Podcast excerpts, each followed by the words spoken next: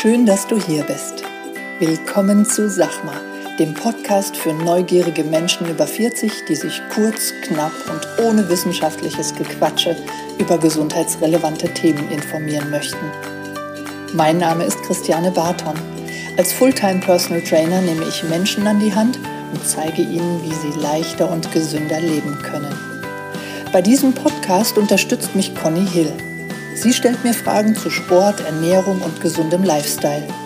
Ich liefere kurz und knapp die Antwort. Conny passt auf, dass meine Antwort verständlich ausfällt und bohrt nach. Du hast keine Lust auf stundenlange Podcast-Folgen? Wir auch nicht. Und deshalb gibt's jetzt uns.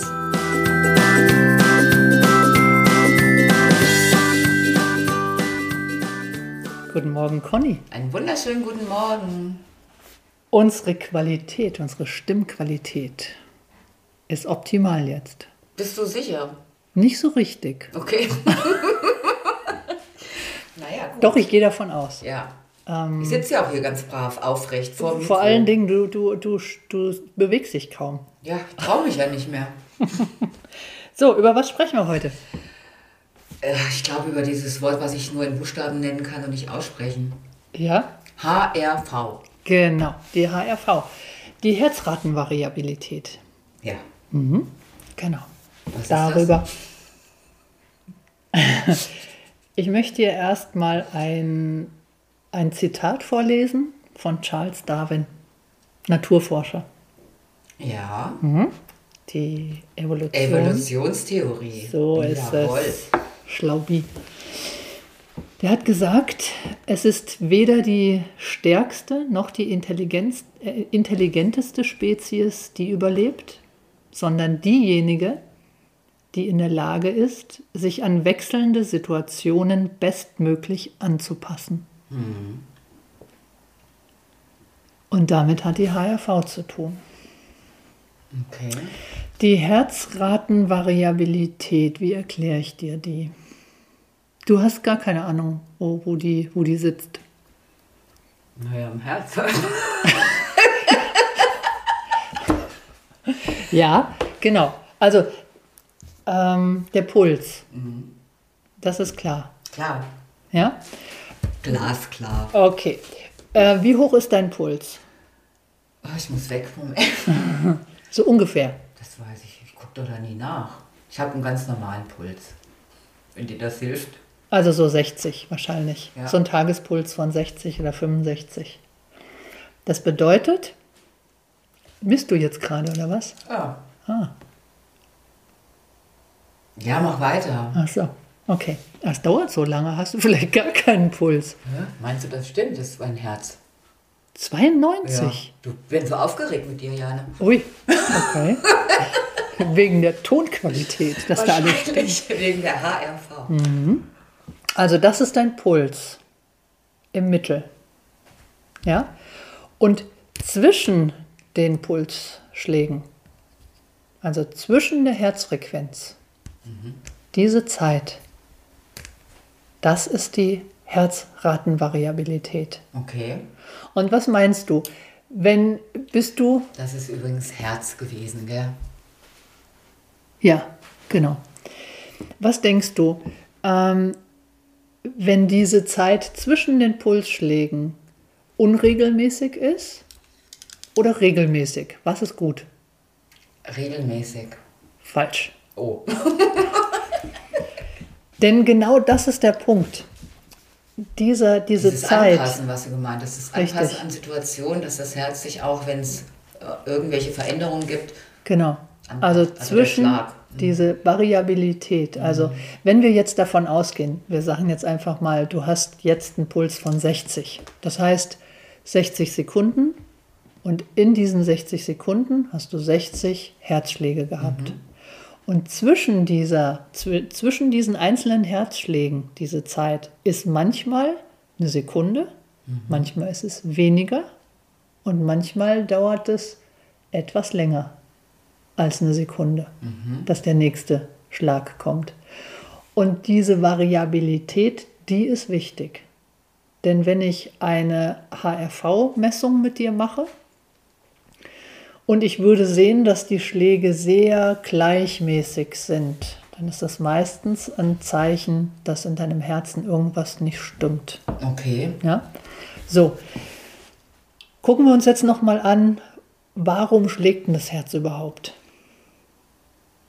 So, jetzt guckst du mich wieder an. Keine Ahnung. Was redest du denn hier? So, das Herz schlägt deswegen, weil wir ein autonomes Nervensystem haben. Also das regelt alle Dinge, die du nicht steuern kannst. Deine Verdauung, dein Herzschlag, andere wichtige Dinge, die Organfunktionen und so weiter, den Blutfluss und so weiter und so fort.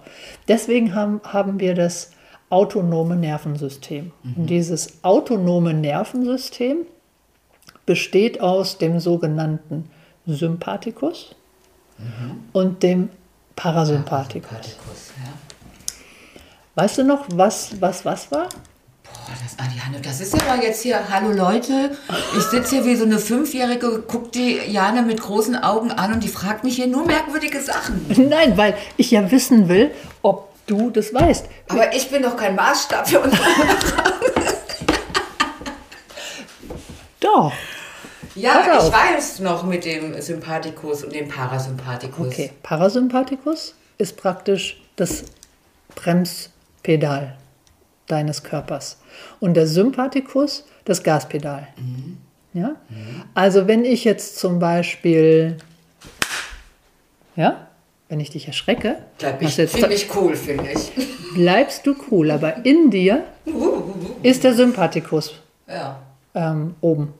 Der Parasympathikus sagt dann wieder, hey, komm mal wieder Komm mal runter, runter. komm mal runter, komm mal runter, komm mal runter. Und dann sind die wieder Im Einklang. im Einklang.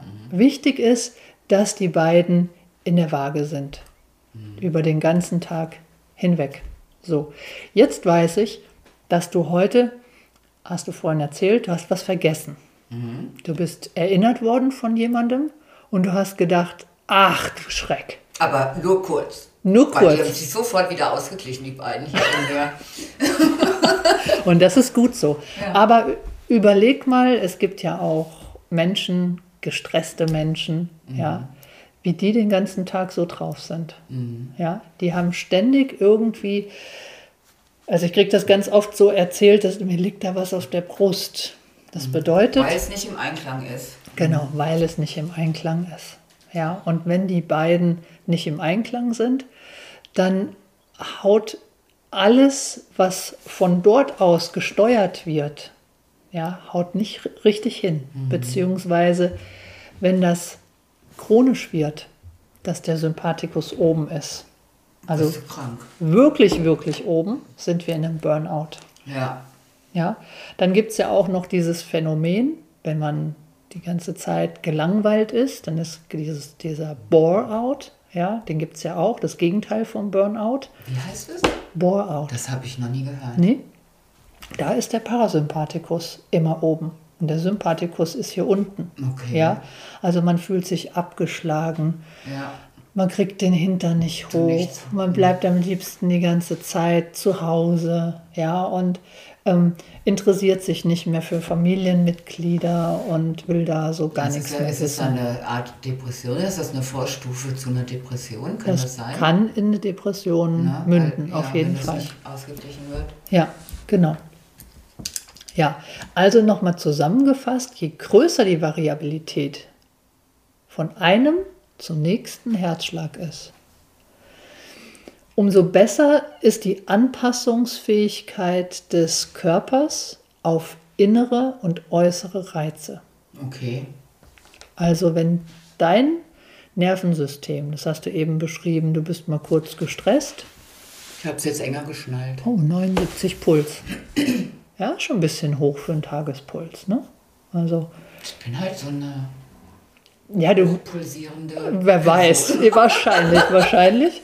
Oder du musst nachher einfach auch noch arbeiten, ne? Habe ich gehört. Deswegen kann das ja sein, dass du so ein bisschen unbewusst, ne? Aufgeregt. Ich bin eher aufgeregt, dass du mir so komische Fragen stellst. Nee, mache ich jetzt nicht mehr, mache ich jetzt nicht mehr.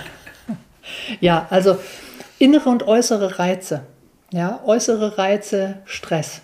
Ja, ähm, kann ich kurz damit umgehen ich darf ja auch mal gestresst sein, ja, aber in der Tendenz muss ich mich schnell wieder erholt haben. Ja. So, und jetzt wahrscheinlich deine Frage, wie messe ich das? Mhm. Hm. Ich habe ein Messsystem, VNS-Analyse. Und diese VNS-Analyse funktioniert über ein Pulsgurt. Ah, okay. Hm? Den mhm. hast du schon mal gesehen. Mhm. Ja? Den verbinde ich mit diesem, mit diesem iPad. Und dann habe ich da verschiedene Parameter eingegeben. Und ähm, dann verbindet sich das iPad mit dem Pulsgurt. Mhm. Ja? Dann äh, starte ich die Messung, dauert etwa fünf bis zehn Minuten. Was machst du denn mit den Menschen in der Zeit? Willst, du willst ja testen, wie sich das verändert, oder? Auf jeden Fall. Also die sitzen dann zum Beispiel auf meiner Couch in der Traktorhalle und, und atmen ganz normal. Ich verlasse den Raum, damit kein äußerer Reiz da ist, sondern die atmen ganz normal, haben die Augen geöffnet und halten diese zehn Minuten eben aus. Dann erschreckst du die zwischendurch ganz Nein, mache ich nicht. Nein. Aber du kannst dir vorstellen, dass es auch Menschen gibt, die diese zehn Minuten nicht aushalten können. Das glaube ich. Und da geht es richtig hoch, weil das für sie ein unbehagliches Gefühl ist. Ja, also bei, die, bei diesen Menschen könnte ich mir es fast schon sparen. Mhm. Dieses Ergebnis, also da weiß ich schon, was los ist. Ich möchte aber natürlich, dass die Leute dann eben auch sehen, was da los ist. Ne? Das heißt, ähm, ich habe mal eine Tafel mitgebracht, damit du das mal siehst. Ähm, das ist jetzt hier ein Auswertungsbeispiel. Mhm. Ja?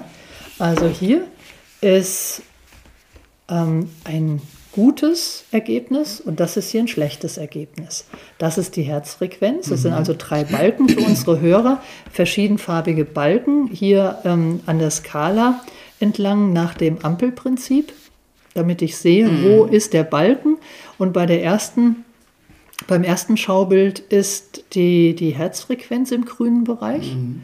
Das ist der Sympathikus, also das Gaspedal des Körpers. Das ist der Parasympathikus, mhm. die Bremse. Und hier siehst du, alle drei Balken sind schön ausgeglichen im grünen Bereich. Das stimmt. So, hier beim nächsten Schaubild sehen wir, dass die Herzfrequenz schon ein bisschen erhöht ist. Mhm. Ja? Und dass der Parasympathikus, also das Bremspedal, ganz weit unten ist und der Sympathikus ist an der Decke. Mhm. Ja, und hier könnte ich mir vorstellen, dass hier schon Burnout-Situation da ist. Ja, und hier runterzukommen ist schwierig. Das sehe ich auch hin und wieder, aber nicht ganz so oft. Ja, das ist wirklich Worst-Case-Szenario. Ich sehe ganz oft ähm, den roten Balken, also den Sympathikus im gelben Bereich und kann dann wenn ich eine Ausgangsmessung ähm, habe, beim nächsten Mal bei einer Kontrollmessung sehen, ist es immer noch so. Mhm. Und dann kann ich dem Klienten, der Klientin zeigen oder sagen, okay, jetzt machen wir einfach fünf Minuten mal den Test, fünf Minuten tief ein- und ausatmen mit, ähm, mit dem iPad in der Hand und dann sieht der Mensch, dass die Atmung den Parasympathikus okay. hochholt mhm. und den Sympathikus runterfährt. runterfährt. Ja? Und dann habe ich natürlich eine schöne Möglichkeit zu sagen, Meditation. Genau, ich kann sagen, in irgendeiner Stresssituation erinnere dich jetzt an die Situation und ja. Genau. Super. Atemübungen mhm. machen, mhm. ja, oder mal in die Sauna gehen, ja. Mhm.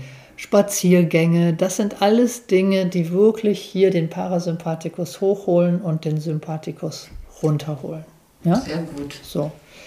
Das ist ein tolles Messsystem, was ich auch jetzt äh, ab dem nächsten Jahr wieder ähm, öfter machen möchte, weil ich jetzt in Probemessungen gesehen habe, dass in der, in der C-Situation, in der wir gerade sind, mhm dass das da Wort, was wir nicht aussprechen genau viele ähm, viele gestresst sind. gestresst sind und der Sympathikus eben nach oben geht. Und das möchte ich gerne auffangen, weil das ist ähm, ja das ist ja auch nicht so ein offensichtlicher Stress, das ist so ein innerer Stress. Das ist der innere Stress, genau. den sieht man nicht. Den sieht man nicht. Und der kommt so schleichend. Der mhm. ist irgendwann da. Der wird ja nicht von, von, von heute auf morgen, du bist morgens wach und, und merkst, oh Gott, mein Sympathikus ist oben. Ja, ja sondern das ist über Wochen, Monate, Jahre hinweg.